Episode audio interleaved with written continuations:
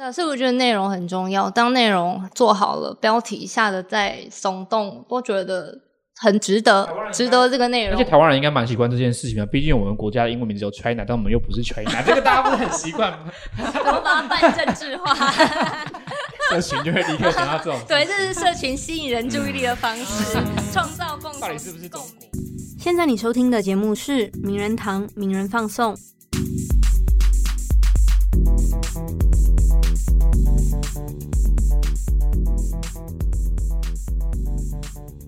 Hello，大家好，欢迎收听名人放送。这一次是原来我们都是标题党的第四集，我是阿珍，我是 CY，然后今天也是出外景，对，现在是变出外景的系列。对啊，我每个礼每个礼拜每次都非常期待，然后我们这次又来到了一个更令人羡慕，觉得一进来就觉得天哪，这就是理想的办公室的一个地方。我们刚刚闲聊的时候，我跟阿珍就是在外面，然后就是刚好看到隔壁那个就是办公室隔壁是一个大概是佛寺，是然后然后我们就看到那个 logo，然后我就想说，这 logo 其实也有点宗教的感觉。对，就哎，外表看起来这两个空间好像不同的东西，但是看到 logo 又觉得，哎，这个 logo 好像有点像一些浮云啊之类的感觉，是有一些宗教的力量。对，然后他们 logo 上面就是有一个 S，所以其实就是嗯，跟他们的就是公司的名字就是有很紧密的关系。对，哎，这个 logo 的故事有曝光过吗？可能在一些演演讲的场合有吧，啊但没有公开在网络上面让大家知道过。那不如我们哦现在就 公开在网络上面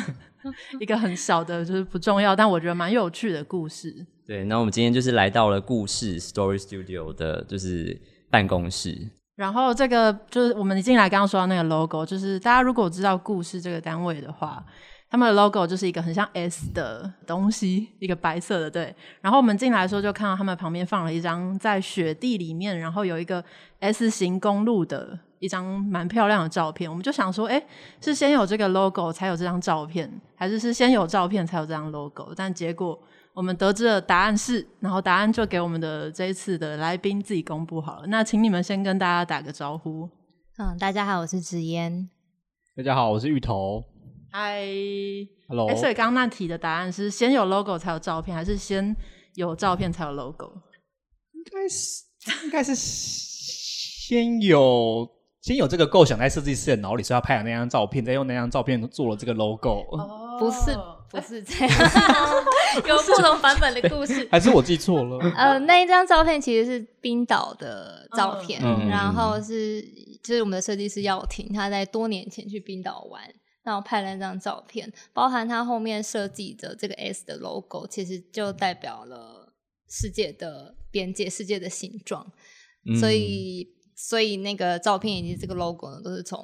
就是冰岛世界的远方极端这个这个 idea 发想的，嗯就希望故事可以跟读者一起看见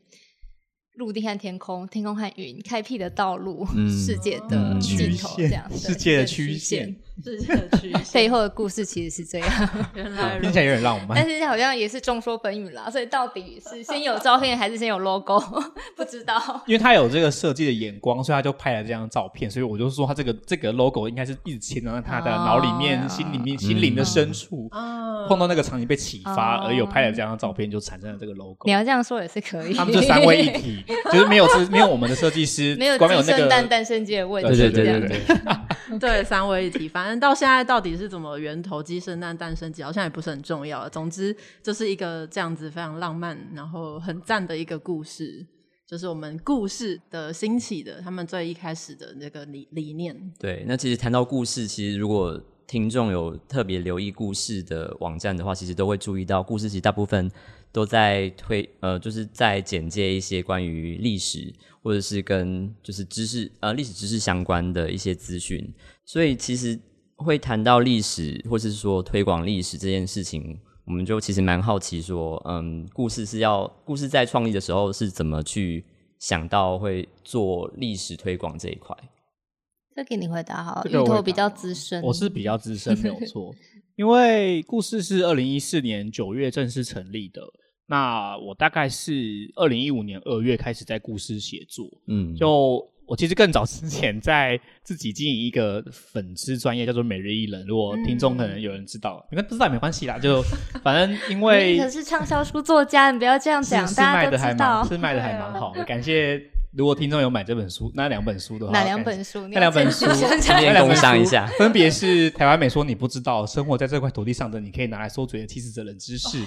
还有我想要考你，看你记不记得。台湾美说你不知道。包山包海，哦后面我忘记了，反正就是第二本书，那就卖的还可以啦。反反正呃，回到故事来说，其实是二零一四年，因为学运就爆发嘛，我想就是大家应该都还有点印象。像呃那时候学运爆发了以后，呃，我们的创办人他们这一群人，他们刚好就是历史系的，可能是硕士生或是博士生，他们觉得说台湾好像很少有这样子的媒体平台是介绍历史的。那其实我们很长时间是大量仰赖翻译，就是台湾的历史书，其实很多都是日日文的翻译书，或是呃欧美的翻的翻译书过来的。那他们觉得没有台湾自己的观点去看历史的一个平台或是媒体，所以就从那个时候开始决定要当学界跟民间之间的桥梁，让大家可以更认识历史。那如果都有大家可以一起认识历史的话，我们就可以透过这个基础去想象我们的未来。所以我们的网站的 logo 有很大一个部分是认识过去，想象未来，是希望大家可以透过认识自己，那我们可以有一个对话的基础，可以去想象。呃，我们以后可以往哪个方向走？他觉得这是呃，他们觉得这是一个很重要的嗯开始吧。嗯嗯嗯嗯，那其实就是从你刚刚说创办到现在，经过了好多年，然后那时候的学运到现在，其实台湾社会也是有了蛮大的转变。那你们自己就你们自己的观察来讲，这七年来在故事这个组织这个单位里面有看到什么样的转变吗？或者是跟你们刚刚说创办的理念到现在有什么改变吗？或者是有什么新的想法吗？觉得改变最大的应该就还是整个公司开始往公，就是应该说整个我们整个网站开始往公司的方向越来越明确，分工也越来越明确。因为我刚开始加入故事，就以作者的身份进入的时候，其实是作者也可以自己上稿，跟作者可以自己就是配图片什么之类，都是有点像共编的部落格。嗯可是，呃，我觉得会变成公司一个蛮大的关键点，就是大家开始毕业了，那没有人再可以一直免费的写作，嗯所以我觉得这是一个故事一个明确的嗯转向吧。因为如果想要让这件事情可以一直延续下去的话，你没有稳定的资金来源，其实是很难一直维维系下去的。所以，其实我们刚开始，我刚进故事的时候，我们有做呃募资，就是比较是那种赞助订阅集资的这种形式。可是其实那个也很难一直持续下去，因为大家可能觉得我为什么要花钱每个月每年花个六万或者五不用那么多啊，两千块赞助你，好像没得到什么东西。所以后来我们到现在变成开始用内容付费的方式在做。那另外一个我觉得比较明确的改变是，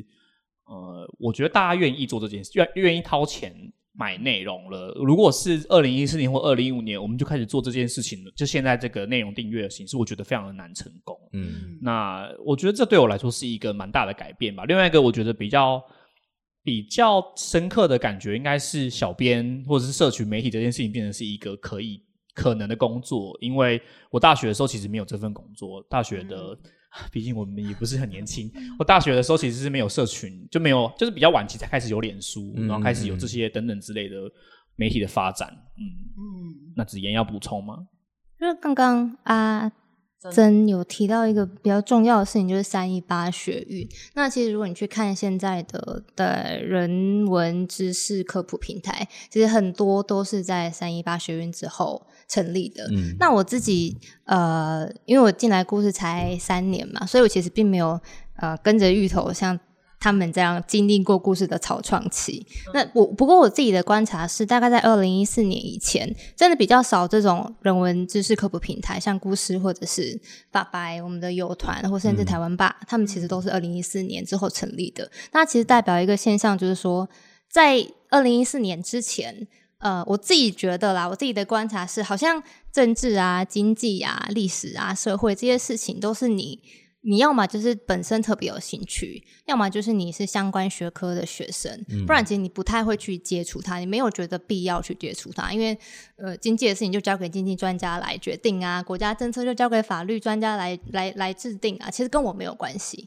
可是，在二零一四年太阳花学运之后，它造成了呃我我们这个时代七年级生的某种政治觉醒或公民意识的觉醒，大家开始觉得这些事情跟我有关，政治跟我有关，经济政策跟我有关，所以所以说有这个需求产生，大家想要去了解，想要知道更多，所以呃有需求，然后就有供给，所以呃现在蛮多这种人文科普平台越来越多，那包含像刚刚芋头说的，从一开始可能是啊、有点是义工、志工性质，就共，我就觉得应该说，我都会，如果我去演讲，我都会讲共比部落格，哦对就大家贡献自己的确实对对对东西。对，因为就大家想知道，然后我知道，我来嗯我来说给大家听，我来解释给大家听。那我觉得这七年最大的变化是从本来的那种共比部落格或是志工服务性质，慢慢到呃像公司一样的经营，嗯，就是我自己觉得最大的差别。嗯，而且有觉得大家觉得这是一一门，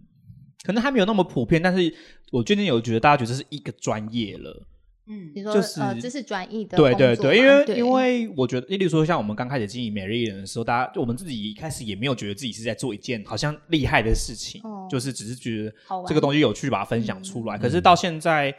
呃，你会觉得在就对我们的读者回应，我们就会觉得我们做的事情是一份他们认为是专业的，可能编辑或是史料的整理等等之类，他们会觉得这是一个、一件事，所以他们会一个事儿这样。对他们会想要掏钱支持你继续做这个专业的事情。那我觉得这个是我自己会觉得那个社会的氛围改变蛮大的。对嗯，确确实是一方面是我呃这个团体本身经营遇到一些，他必须要赚钱嘛，就像芋头刚刚说的，嗯没有人可以一直免费，因为大家都有工作、成家要照顾小孩什么，大家的时间都都很很宝贵，所以。呃，没有办法一直这样子无偿的付出。那另外一方面是，我觉得这七年以来，特别是疫情后吧，就是大家对于内容有价这件事情，呃，慢慢的被接受。嗯在过去，大家用网络很发达，大家都是 copy paste，就是直嗯接资讯资讯的流通非常的方便。可是，呃，也许跟媒体的生态或者是社群媒体有关，大家觉得。呃，资讯的来源有没有人帮你选择资讯，帮你呃把做做怎么讲资讯的守门人这样子的这个角色越来越重要，所以大家对内容有加、内容付费这件事情也在市场的接受度也越来越高。就是内外两个层面大概大概是这个样子。嗯，嗯，明日堂一开始创立好像也是二零一四之后也是嗯。跟故事一起，嗯。就那时候好像也是三一八学运之后，也是跟着这个言论算言论的市场，就是知识内容等等的这些东西一起生长出来的一个网站。嗯，对，其实很多大部分时事评论好像也是在三一八学运之后，嗯像呃独立评论在天下或者是思想坦克这一类的、嗯。的评论网站，也都是好像也是也是在三一八之后，所以发现其实三一八对于整个不管是知识生产或者是时事评论的重视，其实是比以前更加重视，而且某个部分应该也是说，我觉得应该可能也跟社群媒体有关，就是大家会更容易在直接在上面发表意见，因为那个容易的程度越来越高，然后大家对大家就越来越容易在上面，有点像百家争鸣吧，嗯，嗯。嗯，后 PTT 时代，哦，现在还是有 VTT，啊就是我会觉得以前前那些言论，就是有一些蛮专业的言论会在八卦版。嗯，就是 PPT 上面，大家就说五楼很专业这种的，就很久有一点嗯有点年代感。可是我会觉得，因为毕竟我是非常久以前就开始使用 BBS 的人，可能国国中或高中就开始用哦 BBS BBS，所以我会觉得，一个就是因为以前没有像台湾没有像 PPT 这样子嗯。的平台，个比比比 PPT 还要入门门槛更低的平台出现。以前当然有很多 BBS，可能各个大学都有，可是那毕竟是大学自己的。可是脸书就刚刚那个 CY 也有提到社群媒体的出现，然后我觉得脸书之所以其实像比如说台湾人其实以前段时间很常用扑浪，或者是更久之前的那些无名啊、那些东西，它都没有那么世界性，就是它可能还是比较是台湾人在使用。嗯可是我觉得脸书毕竟它虽然台湾人真的非常爱用脸书，可是因为有很多资讯是从，例如说可能会有人分享国外的人发的什么文，然后把它翻译成中文，这些东西又流到台湾的言论市场里面。我觉得那个资讯的流动比以前还要更剧烈的情况之下，有催生了这件事情可以被就是大家对于知识的需求是容易被呃满足，或者是更容易可以透过人去写出来的被看见的频率跟几率也高很多。我的感觉是这样啦。嗯嗯刚刚其实提到那个，就是子妍有讲到那个知识生产的那个被被被当做是一个，就是好像可以商业或者是说可以赚钱的一个方式。然后其实就会呃让我想要想要问的一个问题，其实就是因为像名人堂在生产文章这件事情，就是比较比较像是邀请作者，然后来写文章，然后经过编辑的修编之后再刊登出来。然后我之前有看到紫嫣的，就是一个专访，然后也是有提到说，因为编辑部目前的人数就是大概就是五六个，所以其实算多了，算蛮如 果对是很很多多，媒体比起来，我们对编辑部人真超多。的真的对，因为像像名人堂现在是二点五。个，对，包含你们嘛？你对们两位。在那半个是我是零点，他是零点五。哦，你是0.5然后然后让另外一位编辑 Ready，他就我跟他是二这样加起来是二点五这样。对，那像像是就是编辑数量有限的情况下，一定会考量到就是知识生产要从哪边来生产的问题。那因为那篇文章有提到说，就是找外包的的作者，那你们是通常是怎么样去寻找这一些作者来写文章，以及就是这些知识生产，你们的策划会会考虑到哪些要件？诶，我觉得用外包这个说法 好像不太正确，应该是说作者，应该是说，呃，就是因为正是因为他是知识生产，所以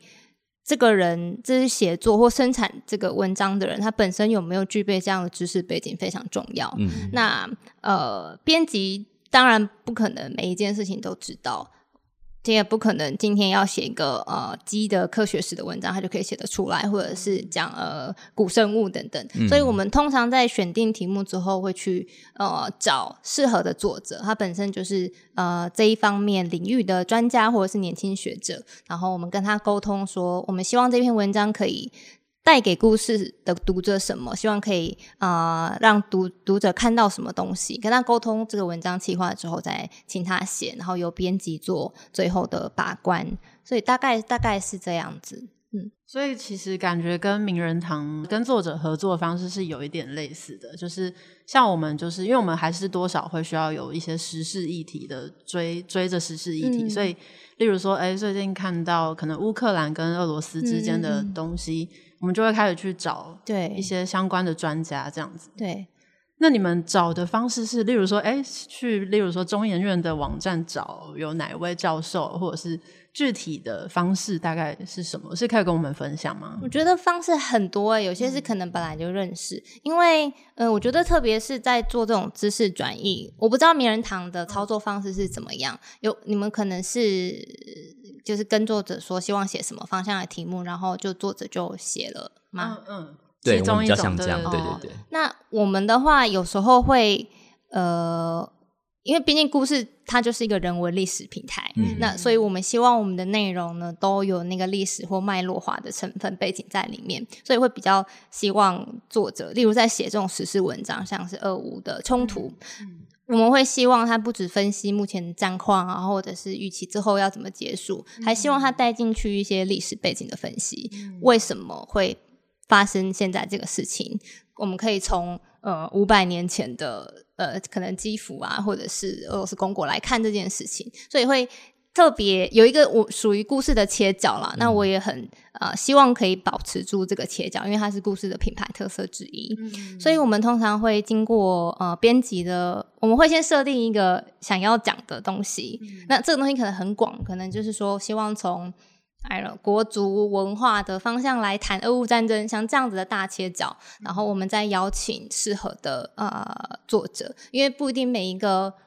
研究俄罗斯的专家他可能都懂。五百年前的俄罗斯嘛，所以是是要搜寻一下适合的人。那我们常常碰到很多我们想要做的题目，觉得这很有趣，比方说失踪儿童，八零年代很多失踪儿童，那那现在这些失踪儿童都去哪里了？或者是为什么八零年代台湾这么多失踪儿童？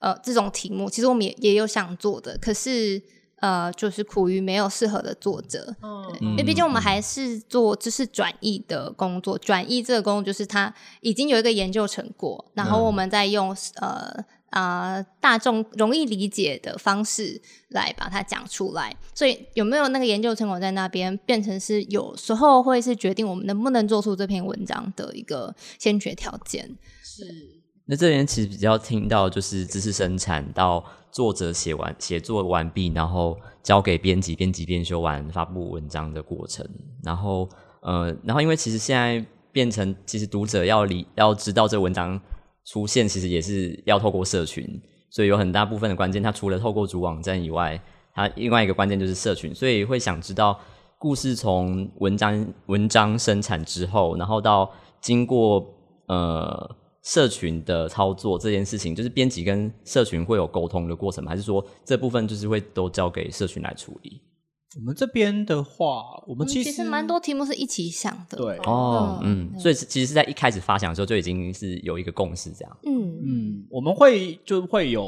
例如说以我们呃订阅文章有个慢新闻这个单元来说，故事慢新闻故事对不起，故事故事的慢新闻，故事慢新闻，大家可以在网站搜寻有非常多的主题的文章，那其实嗯都是我们之前可以一起讨论的，像我们之前刚刚。子妍讲到那个失踪儿童的事情，其实是我们一起想的。嗯那或者是像我们网站之前有写了一篇讲那个视线案要结束的，那个是我提的嘛？好像是我提的，因为大家都会提意见啦。我们的嗯合作方式是，大家可能想到说这个题目蛮有趣的，能不能做，然后就会开始去看有没有延伸的空间。像我自己，因为我是就是故事的社群，那我也是很除了我的工作是社群，我自己本人也是很常在社群上一直搜寻，看看大家都在讨论什么。都在干嘛？这样就是，所以我如果看到觉得啊这个题目好像蛮可以做，就会丢到编辑部的那个频道，因为我们是用线上办公室在工作，所以我觉得都丢到编辑部呃内容团队的频道里面，跟他们说，呃这个议题很有趣，也许可以做。那通常我不会马上获得回答，有时候可能就是子言就觉得嗯这个好像可以，他就会去问，因为你有时候没有不会跟我讲你要去你要去问嘛，因为像。之前那个视线那个，因为我们那时候讨论，我印象中本来好像觉得这好像不会有人想要关心，就默默那篇文章都审出了就啊，原来还是有人写，然后那篇反应非常热烈，原来我还是把它放在心上，这样。就那篇文章反应非常热烈，嗯所以我们的、嗯。的工呃协作模式，如果有时候是不是透过开会，就比较像是这种，就是透过在办公室，就是线上办公室，我们互丢一些议题，然后产生出来一些新的内容。但是大部分如果看到我们比较完整的企划呢，都还是经过我们部门之间开会讨论出来的。对，有时候也就是就是大家闲聊的时候出来的。比方说，你们刚刚看到我们的办公空间非常的开放，嗯然后呃，编辑虽然编辑部跟行销部是不同的区块，可是离得很近。那我们我后面就有一个。午睡区常常就会有睡美人，像芋头 睡在那边，也是 对啦，也是也是睡了几次，蛮舒服的。但呃，我要我要说的就是，这个办公空间其实蛮开放的。那其实我们人平常走来走去，然后就就是会闲聊。那有时候很多有趣的题目就是从闲聊中诞生的，就不会说哦，这是我负责的东西，然后别人就。不不理我还是什么的，比方说订阅，我们其实有三条三个系列专栏，像刚刚芋头讲的故事慢新闻是一个，那另外一个今年新的专栏是岛屿开箱，我们希望从台湾的空间中去看见世界，从台湾看见世界史。这个题目其实本身很难，比方说我们要从啊前阵子华灯初上很红，我们从林森北路去看到七零年代的整个东亚的买春旅游团，去。这样的事情，可是呃，光凭责任编辑一个人要想这么多题目，其实是不太可能的。嗯所以其实通常这个时候都是我们所谓的内容团队，就编辑部、行销部的大家一起一起想、一起贡献题目，因为每个人的专业跟背景都不太一样，所以大家知道的东西也都不太一样。如果集思广益的话，这个题目会这个这个系列转览啦，题目会更多元。嗯，而且我觉得我自己觉得啦，就是我们的订阅的内容，其实有很大一部分也是因为我们常年累积这些社群上的大家的反应，所以我们可能会跟编辑部说哦，例如说。应该说，例如说以岛屿开箱来说，就是我们观察到说，其实我们故事的读者对台湾史的，就是这种、嗯。呃小物件的文章，一一直以来反应都非常的热烈，所以我们就有那时候有经过一些讨论以后，才定交我们这些付费的文章的走向。所以就是我觉得，因为呃，反刚刚有讲到说我们是各自独立，我觉得在某些层面上确实是各自独立，就是编辑部并不会去观察社群上大家就是都爱回什么，像我他们其实我们会其，实会啦，只是不会跟你说不会。跟我说，不跟我说，对应该独立的部分是不跟我说。为什为什么为什么不会讲？没有啊，就是会会看啊，其实会看。嗯我我们也会观察一下这这篇反应是什么对，因为其实有时候很有趣，脸书上面或者是社群上面、哦反映好的对对对文章，对对它并不会反映到网站流量来，哦有时候是相反。嗯所以我们自己也会观察这些东西，觉得很有趣，但始终还是不知道为什么会这样。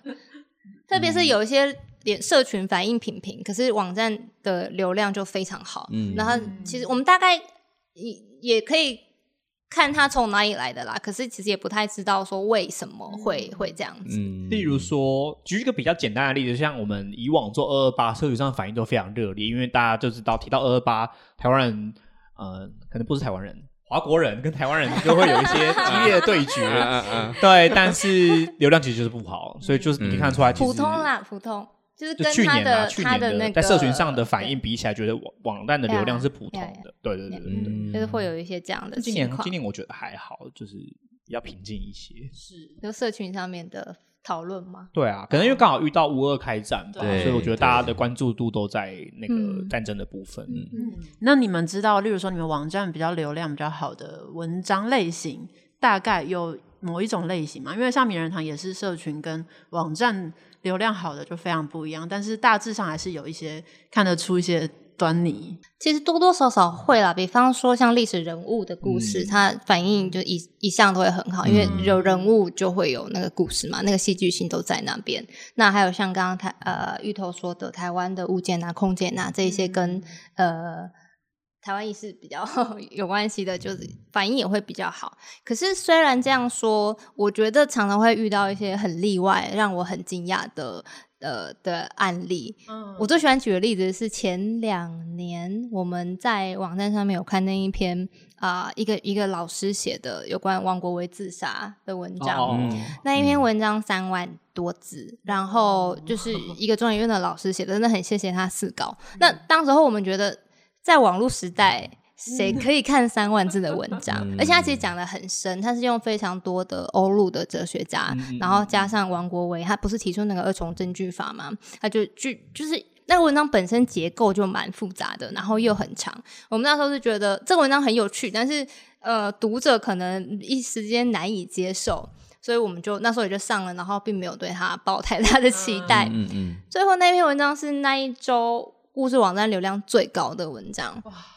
就是我们虽然经过了好几年下来，我们对读者的喜好基本有一些轮廓的的的，我们知道有一些轮廓在，但是有时候还是会碰到这种让人很意外的状况，所以我觉得我觉得很有趣啊，就是读者非常就 full of surprises，社群的风向永远都在变。那嗯真的对啊真的对啊，因为大家的喜好也在变。因为我那时候也蛮惊讶，想说谁就除了念历史以 念历史的人以外，可能大家根本就不知道什么是二重证据法吧？虽然好像课本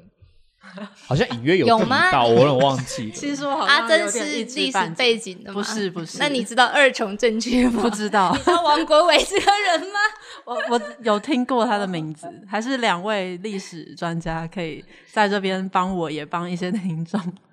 我只简单记得他的文革的时简介一下候，我只记得他文革的时候，就最后就对你他不是讲的是跳到那个池子里面自对对对，杀？他对啊，自杀，对啊他好像是生病自杀，总之他是一个或是被考古学家迫害自。杀嘛？哦，他是考古学家，对，我知道他是考古学家。然后他提出二重证据法，嗯就是说实体的文物跟文献的记载要 match，、嗯就是他才可以成立。所谓的二重证据法是这样。啊对，那他后来就不幸的自杀了。那对，大概故事是这样，嗯，详情大家可以去看看那篇篇文章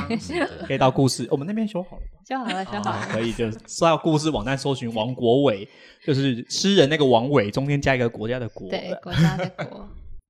那如果要说回到我们这次的主题，因为我们这次主题是原来我们都是标题党，其实是一开始的发想是在说关于标题党这件事情，就是现在的，例如说可能比较主流的新闻媒体、电视新闻啊，然后或是网络新闻等等，大家都会很想要在这个资讯非常大量，然后大家就是一眼就看过去的时候，尽力的、尽全力把读者的眼睛留下来，希望让大家可以被吸引到，然后点进去做这件事情。那这件事情可能我在猜想，到了故事你们这边，它可能是不是会变成一种，例如说你们在发想企划的时候，会想说想要。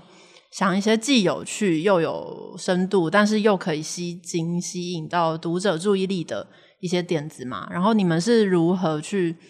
考虑，或者是甚至如果他因为很多标题党的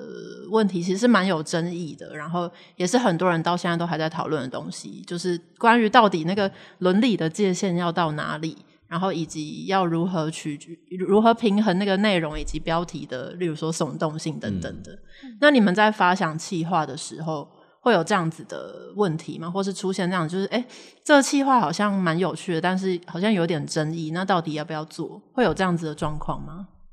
我我先从企划端去讲好了，因为刚刚阿珍有提到一件事情，我觉得他就是之所以会有所谓的标题党或内容农场这个。这个这种这种争论，我刚刚是要在形想要形容内容农场，反呃，总之我觉得注意力是一个最大的问题，就是你必须在很短的时间内攫取到读者的注意力。那标题就是一种方式，因为它就这样划过去了嘛。但是所谓的吸睛或注意力，它可以不只是标题，有时候是那个主题。所以我们在企划的时候，蹦温其实常常说的，他觉得有趣的东西，你要做这个东西的前提是你自己要觉得有趣。就当我自己觉得有趣了，读者才可能觉得有趣。所以这个是一个我们在挑选题目或企划的时候，跟读者创造共鸣的一个方式。就我们觉得这个是有趣的，它可以打动我的某某个什么东西。那再来是在。呃，标题的部分其实反而是我比较常常跟我们的编辑说，不要害怕下内容农场的标题，因为内容农场之所以是内容农场，就是他们的内容没有营养，他们就是靠标题把把读者吸进去，然后发现什么都没有，被骗了，这个时候才会有上当或被骗的感觉。但是。我们的内容是非常的扎实有料的，反而是你要在标题的。部分让大家进来看到这一些扎实有料的内容，对，所以通常是我在想办法让编辑们的标题可以再活泼一点，再内容农场一点，再不知羞耻一点，我都觉得没有关系。反正我们的内容是很严谨的，嗯，所以这是吸引读者进来的做法。不过我想社区应该有。其他的，其实我想法跟紫嫣蛮接近的，因为我也觉得大家会讨厌农场标，就是因为文章内文你被骗进去就里面就是什么都没有，就是很无聊的东西。可是如果只要这个标题的耸动程度跟里面的文章内文是非常符合的话，大家就不会有受骗的感觉。所以我本来就没有觉得标题是不好的，因为就像我们去买书，你也会被一些，例如说装帧非常美丽，或者是书名很。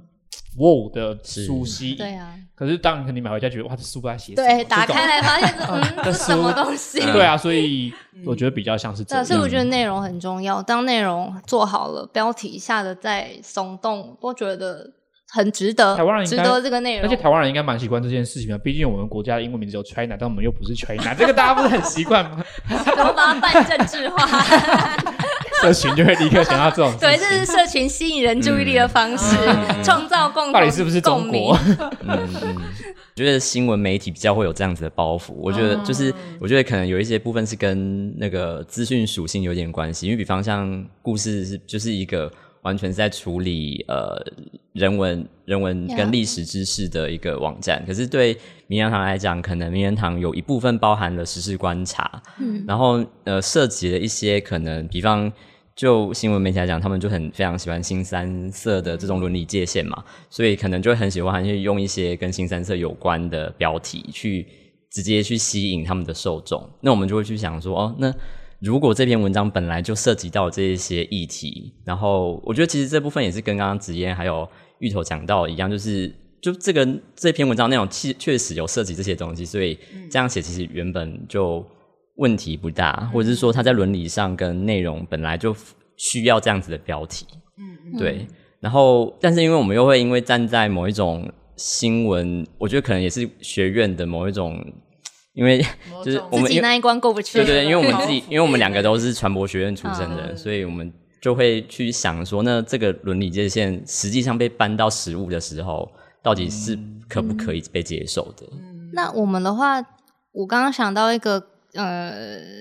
就是当我们要下比较耸动或者是比较戏剧性、比较有张力的标题的时候，我们呃会跟作者讨论。那有的时候作者并不喜欢这种风格的标题，对，对，那这个时候我通常都是会还是尊重作者的意见，因为这是他的作品，他的文章。那当然编辑会有编辑的考量，不过我们会多次的折折中讨论啊，最后产出一个尽量让两方都满意的标题。嗯。我们其实也是这样子的。，标题的部分哦，我就觉得我们都，所觉得我们都没有很耸动啊，因为我比较讨，我应该说，我比较讨厌的标题应该是，就是有一些新闻是会说什么这个人或者什么什么什么，那个，例如说把呃那个答案讲出来，什么家对不对？家什么家破人亡，然后这个人哦他说就是 说了评论，就是就是标题写这个人终于忍不住开口说，哦对对对对对我比较讨厌根本就没有他没有讲什么。对，就是很无聊的一句话，我比较讨厌这种。可是这个我就比较不会觉得是，因为这个就其实也不是内容农场标吧，就是内容农场好像不是这个路线。嗯新闻媒体有时候会用这种标就最近很常这个，我比较不喜欢这种标题，因为就是他就被迫你，就是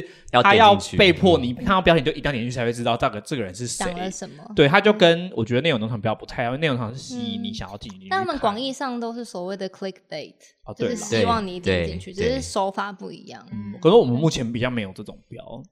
就什么离我们还婚离婚妻关过、不去离婚七次这种，什么杀了 杀了很多老婆，那就很离很离那个合理的故事，哎我们好像比较没有这种。谢谢你给我，灵感，可能以后会出现下。个月 就就出现这种标，我们来测试一下市场反应。我有时候觉得社群就是标题的延伸啦，因为我其实很常就是抽，因为我有，因为我们其实写贴文的时间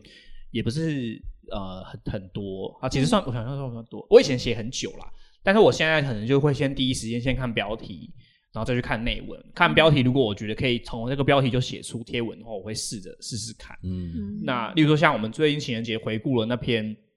旧的那个西兰公国的那篇文章，就以前去且去年反应就很好的全文章。世界最小的国家对，对对对对对对，大家有兴趣会到我们的站上搜寻西兰公国这篇，反正他就是一个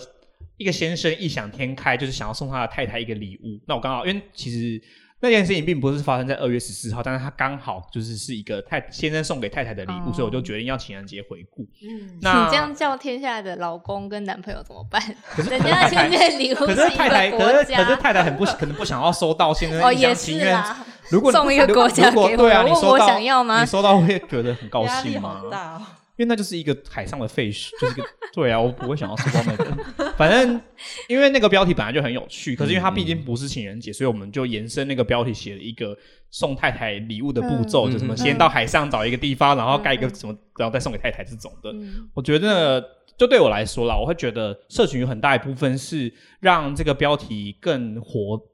更活灵活现，嗯或者是因为有些标题就没办法很有趣，或者是内容本来就不有趣，我们怎么样让这个这个文章嗯它更容易让读者理解这这个文章在讲什么。有时候是摘要式的，有时候反而是一种诱导式的。那个、嗯我觉得是社群有点像是编辑的手手吗？头发？外表我不知道，想就是说末末梢吗？你想说末梢没有，只吗是？想说要怎么样比较具体 哦，触手好了，怎么样触到大家？那个我觉得蛮蛮重要的。嗯就是可能可能大家都通常，因为我们有时候也会被读者留言，就是说小编会不会怎么乱下标？我都会想说，那个标题又不是我下的，我写的是贴文，你骂我写贴文，贴文 乱写，我都还比较高兴。但是因为他读者也不知道我们内部的分工，对所以就算了，嗯我就是代替编辑部承受这一切。也好险真心话实不讲。然不然我就会回他说：“请问是怎样乱下标？你说说看啊。开始吵起来。你要回吗？哎、对，这其实我刚刚漏掉问的这个问题，就是其实、嗯、每次只要问到跟社群有关，难免就是一定会逃不了跟读者互动这件事情。像，哎、这可以讲吗？就是芋头的那个脸书上面常常会记录那个，就是 就是我跟读者吵架，我有一个个人的脸书账号，有一个项目，就是分享我自己跟读者怎么吵，当然是非公开的，因为对我没有想要让可以看啊没有想让我自己延上，对，但是大家”所以不用讲完就延上了。那别人看不到吧？应该还但是我通常应该是说，呃，我跟读者吵架呢，基本上我其实不太跟他，我现在不太跟他们吵了，然后可能就是嗯回一个我自己觉得回的非常好的理性的留言。嗯嗯嗯给他们，那当然我可能有时候也会就是自己点评，就说这读者真的是有个智障什么之类的。当然我不会真的就是以小编身份就说你是不是文盲，我不会这样，我这样就是太没礼貌了。我通常都会用委婉的方式让其他的人看得出来这个读者是文盲。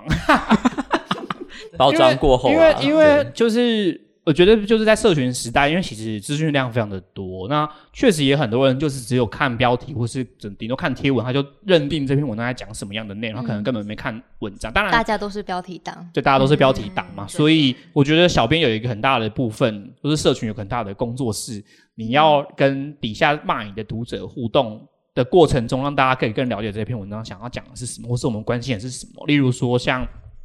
最近我自己觉得回的很好，就是我们二二八的时候，我们做了一张图片，在讲我们这次二二八我们推出三篇的文章，嗯。就有一个读者在底下留言说，为什么不讲慰安妇？嗯。那我就呃回了比较蛮长，他就回他只有留一句，我就回很长说，就是如果真的是想要关心慰安妇议题的话呢，就是你可以上阿妈家那个，就是一个、呃那是什么妇权复原会嘛，嗯是。复原会的粉砖、可以去看他们有或者他们的展览，那。就希望说，不要只有我们讲二二八之后，你在底下留言慰安妇，因为这表示你可能根本就不关心慰安妇的议题，因为人的伤痛是不可以被比较的。二二八的痛苦跟慰安妇的痛苦是不能被量，不能被一起比较，他们都是痛苦啊。那如果你很关心的话，可以再去找相关的资料，不需要在二二八的贴文底下留言，这样子就是这样。对于两两件事情的呃伤害，都是一个。很难过的事情，嗯然后人的伤害不，那伤痛不应该被比较，觉得自己回的真好。但是，就是我觉得像这种，就是让读者可以更清楚知道我们为什么要做这个议题。那我们并不是不关心所所谓慰安妇的议题，而是我们觉得这两件事情不是本来就本来就不应该被放在一起讨论，而是它是应该要更细致的、更全面的去不同的比较。因为像也会有读者就在底下留言说，那军中乐园就是在那个慰安妇底下留言说，那他台湾也有军中呃中华民国也有军中乐园，为什么不拿一起讨论？可是我就会觉得那都是不同的事情，不应该。我讲 A，然后你就拿 B 来回，然后你讲 B，然后我又拿 C 去回，我觉得这样呢对于议题的讨论前进没有帮助。那其实我觉得也是蛮仰赖，因为我们故事的文章累积也非常多，所以如果有适合的弹药，我就会拿来回。这个我觉得也是，我觉得社群很重要的，因为我自己观察到有一些有一些小编啊，就是不是就是不一定是媒体，就是他们可能就是只有回嘴，但是我觉得你小编如何促进这个议题的前进，跟这个媒体的形象的打造，其实是社群蛮重要的一个工作。是嗯所以不能骂，直接骂读者说你是智障吗？这样会伤害到自视，在心里这样会伤害到一些，因为智障毕竟就是智能障碍嘛。那我们还是有社会上有这样的弱势族群，我们尽量不要用这种标签化的方式去批评读者，就请他看清楚就好了。公关，公关，公关操作，公关公关灭火处理很好。嗯，你比方像芋头那个也有经营故事的 Twitter，那你自己有会发现说，就是比较一下 Twitter 跟脸书上面就是读者受众的差别吗？我觉得，我觉得因为脸书毕竟，虽然虽然脸书也有非常多的人是使用假名或者是有分身账，就所谓的小账在底下互动，就你点进去，因为我都还是会很习惯寻甜水，就是。就是如果底下有一些失控的读者在回应很疯狂的留言，我都会点去看，发现只有五个朋友，通常都都不会理他啦，因为就觉得我不要为了五个朋友的人浪费我就是 三十万个粉丝的人，不值得，对，因为你这五个人，那我为什么要花时间就是跟这个五个人朋友的人互动呢？我是蛮势利的，时间有限嘛，因为读者留言那么多，可是推特因为毕竟就比较不是这种。呃，应该说，我觉得台湾的推特中文中文推特的使用圈，其实呃受众是蛮明确的，就是它的轮廓不像脸书，毕竟脸书使用者很多，所以推特基本上会追踪你都还是比较友善的留言，就是比较等于就是我们同温层的人啦。那我觉得这个是蛮明显的不同的地方，但我觉得也可能是因为，毕竟故事的粉砖有三十万追踪者，然后但是推特就是大概。一万八还一万九吧，嗯嗯那个那个母体对对母体差很多，所以我觉得这个观察好像是有差别，可是好像也不能很明确的说就是一定是怎么样，嗯因为那个基础的受众其实差太多了，规模差太多了。嗯我想绕回来，刚我们芋头好像也有讲到说现在的呃演算法，你你刚刚有讲到一个同温层的问题，嗯嗯嗯嗯那其实呃。之所以我觉得社群平台跟社群媒体必须要分开，就是说现在脸书它其实是平台，它并不是媒体。我觉得这件事情需要被强调，是像刚刚芋头讲的，其实社群平台的演算法它是复制我们在，因为我们过去会觉得网站、网络，然后 Facebook 这种社交平台可以扩大我们的知识圈、人际圈，或者是我们对世界的理解范围。但其实演算法这样子算下来，它其实是它不只是复制我们现实生活中人际的呃人际的关系，或者是我们吸取资料的立立场或倾向，它放大了这件事情。所以在网在社群平台上面，你很难去接触到嗯你本来不知道的东西。所以，但是媒体它可以帮你做到这件事情。如果你是跨跨出所谓社群平台的这个同文层来说的话，所以我觉得它是真的不太一样的东西。嗯嗯嗯。哦，我我觉得举子健刚刚讲这个，让我想到就是每日一人的例子。就是因为每日人我们当初经营都是冷知识嘛，可是因为我们的作者很多人领域都不一样，就是我可能主要都是写历史，可是我们也有人是写科学那些，可是因为你追踪了每日人，所以我们当初就是因为这样，所以你就可以在每日人读到很多不同领域的内容，所以我觉得比较像你讲的这个状况，就是演算法固然会让你就是看到你追踪的东西，但是实际上真的能够操纵这件事情，其实是我们自己自生产内容的人，你怎么样去利用这个平台去推播你想要推播真正的东西，就像可能追踪故事的很多读者，他可能根本就不关心台湾史，他可能是被我们中国史的文章吸引而来的，但是我们还是会发二二八的文章啊，所以他就会被推播到，逼他看，所以他就逼他看。所以我觉得，就是我觉得很多人，就是很多很多媒体在他们在顺应演算法，就是比如说像现在很多人都会，很多媒体都会直接抛两句话，然后底下还是连接，然后点开看。我觉得我们其实没有从来没有做过这件事情，因为我会觉得那个就是你在被平台控制，而不是你自己去控制那个平台，让它变成你的形状。我觉得这个是。我自己觉得故事一直都嗯做的蛮好的地方吧，就是我们当然也会知道演算法一直在调整它的变化，可是因为那东西我们根本没办法控制，所以我们要做的不是去想办法抓到那个方式，而是我们真的去去坚守我们自己对内容的坚持。哇，讲的真好，好感人啊！就就我觉得这个是故事一直以来，我觉得是这加入故事以后，我们一直都做的还蛮好的地方，就是我们并不是被演算法控制，而是我们想办法去嗯。顺着那个演算法，但是我们又可以坚持我们自己想要做的事情。嗯，神隐少女嘛，不要忘记自己的名字 的感觉。就嗯，我觉得有有一点这样吧。当然，当然演算法还是很重要啦，就是我们还是会去观察那些数据啊，然后看什么样的东西反应比较好啊，或者是我们会观察到，例如说像去年，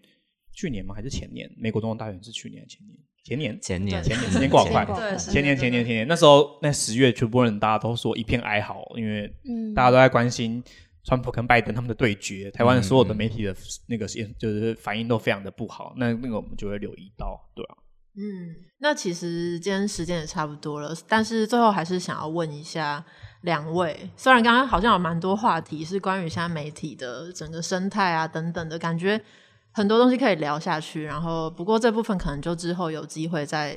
有机会的话再来一次这个故事非常棒的办公室，然后找你们聊一聊。那最后想要问的是，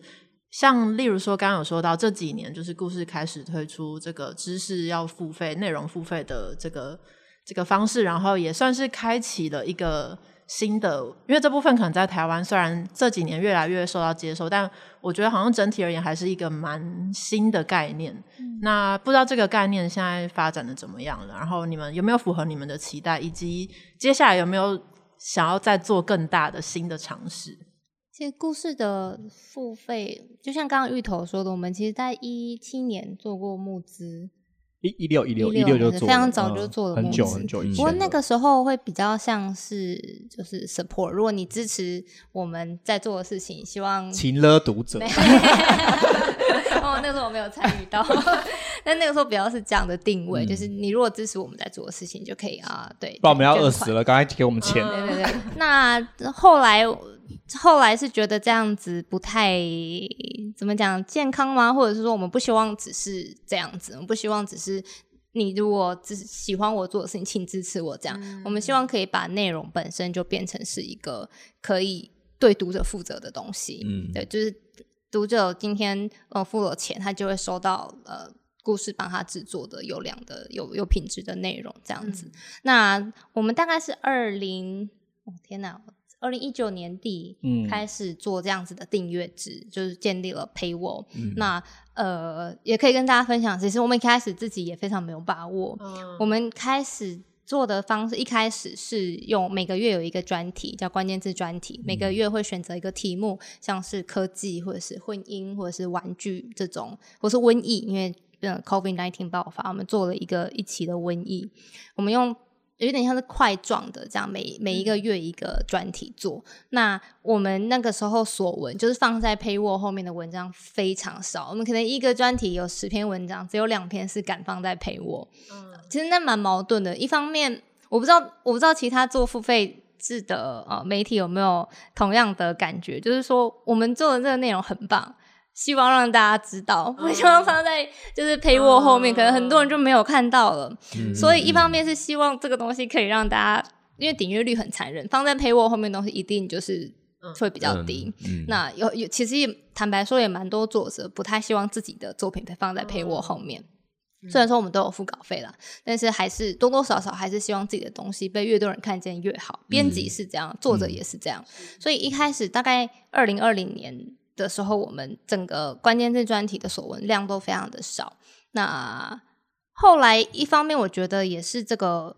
就像我刚刚说的，COVID nineteen 爆发之后，大家对呃内容有价或付费内容这个东西，我不知道为什么，就是突然之间也没有突然啦，可能就是比较明显的看出它被接受了，那个市场接受度稍微高了一点。那加上我们做了一两年，我觉得也是慢慢的跟读者沟通这件事情，就是内容有价、优质的内容，呃，就是需要成本。那所以在去年初的时候，我们变成。就是完全订阅制，我们三个三个系列专栏系列都是锁起来的。嗯，那其实更大的一个进展是，今年开始故事的网站全部都要转成订阅制。就我们接下来就是除了呃一些专案的内容以外，全部都会锁起来。所以整体来说，我们是往整个订阅制的方向发展。不过，我觉得订阅制它不止它。不只是在台湾是一个新的东西，它在全世界也是一个很新的东西。那目前做的比较好的，我我据我老老旧的资讯，可能就只有 New York Times。那 New York Times 它是一个 global 的媒体，所以它可以做得起来。那华文世界我们要怎么做订阅制？我觉得这是一个嗯，是值得我们思考的事情了。因为我们的 base 真的很小，特别是繁体。那我自己是觉得内容。呃，所谓的订阅制，我们应该要把它想的更大，作为一个 membership 内容，只是这个产品之一。像现在其实蛮多呃体验的产品，那我们该想的是，它内容只是这个会员买到的一部分。我们要怎么提供它更多不同的关于故事的的体验？对，这个是我们接下来会想要做的事情。感觉蛮值得，蛮我自己是蛮期待的。我们会努力的。我我觉得是嗯也是蛮期待的，有拭目以待。在今年今年底就会有一些新的消息。嗯，对，我们在尝试不同的的的领域，还在陆续研究跟开发当中制吧。作中。嗯嗯，我也觉我觉得其实是因为支付的方式变方便非常多，也有影响。因为你现在哦大家 Line Pay 什么，只你就直接扫荧幕上面的 QR code 就可以付钱了。可是以前我觉得至少在的时代吗？没有没有，我是说至少在二零一六、二零一七那时候虽然已经有线上支付，可是那个还是哦你基本上还是要输入卡号什么之类。可是像现在 Google Pay，然后 Apple Pay，还有各种 Pay，就是这些东西都变得越来越手就你点，你手你手。手滑的方式更容易、更多元的时候，我觉得大家其实是更，因为以前你就还要去找信用卡，然后输卡号嗯什么的。对即使例如说我们的文章单篇是四十九嘛，你觉得你还要花了大概三十秒去找你的信用卡，然后输完以后买这篇四十九元的文章，其实很麻烦嘛。嗯，所以，可是现在就是按一下它就咻，你就可以看到文章了。我觉得这个，嗯，消费的变容易，其实有影响到订阅制，还有大家也比较习惯各种串流平台了吧？嗯，我觉得这也有差。因为我大学的时候谁会想到要花钱去看对剧？大家都看土是土豆网嘛，就 PPS 那些东西，就是有一些年代感的东西，很多线上 Foxy 抓 都会抓到，就是骗名字是那个档案是别的东西的东西，标题党，标题党，标题党，是。对对对，所以我觉得我我自己观察，就是除了社群平台以外的发展，还有这个支付方式的变容易，还有、还有串流这件事情，大家变得很习惯。嗯那我觉得整体的消费体验越来越完整以后，当然还是因为我们也金流都不是我们自己，还是有我们有跟金流的公司合作，可是以前可能是没有这样的服务的。我觉得这些东西都。有点是 get ready 以后，讲你们你们同事的名字，就是 get ready 以后就开始可以这件事情变得更容易一些。嗯嗯嗯嗯，现在越来越容易在网络上买东西了，所以真的是手滑的越来越容易手滑，更容易手滑。对，哎、一不小心就哎、买了故订阅了故事之类的。希望大家都可以常常常常不小小心手滑，然后忘记要取消，不是不想取消，应该是说不想取消，就嗯就是嗯被吸引那被吸住大家都来都了。来网站手滑一下，我们的网站现在订阅页面做的很漂亮，对，很容易大家有手滑，很容易手滑。真的是蛮蛮漂亮的，对，所以呃，今天的录音就差不多到这边。然后，的确，真的刚刚聊了很多很有趣的东西，然后也有很多值得讨论，或者是还在发酵，大家可能心里也都没有一个定论。但是可能是未来整个台湾环境或媒体发展的趋势，那这些东西就可能可以留给各位听友以及就是故事的人们，就是在心里继续想或继续观察，然后以后有机会的话，也可以再继续来聊一聊这样子。然后当然可以持续的关注故事，以及好像四个月没有更新的你们的 YouTube 频道。因为我们就是有一个计划在 YouTube 上，可能也许影音的计新的计划，是的是的对对对，大家也可以期待一下，希望会顺利我。们没有偷懒，我们都在做。毕竟我们就是蛮蛮辛苦的。对，因为 You YouTube 影片这个东西也是另外一个蛮蛮 heavy 但是很有趣的东西，对，所以大家可以期待。可是名人堂想要做，名人放松想要做 YouTube 的话，我们也是我们其实一直有在想、哎，是真的有想，我们连就是内容大概要做什么样的东西都想过，人力但无奈不够啊人力不够你们个，人力真的2.5个人不行，更 对，新频率可以比故事的高啊。怎么可能？千手观音。了，现在已经千手观音了，千手观音了。那今天就很谢谢大家的收听，然后也谢谢故事的两位借给我们这个时间以及这个美好的空间。对，对，现在阳光洒下来，觉得太感人了。刚好是太阳已经终于出来，就是在一长达两个月的下雨以后，对，没错。那今天就谢谢大家的收听，我是阿珍，我是 CY，我是紫嫣。我，是芋头，大家拜拜。拜。拜拜。拜拜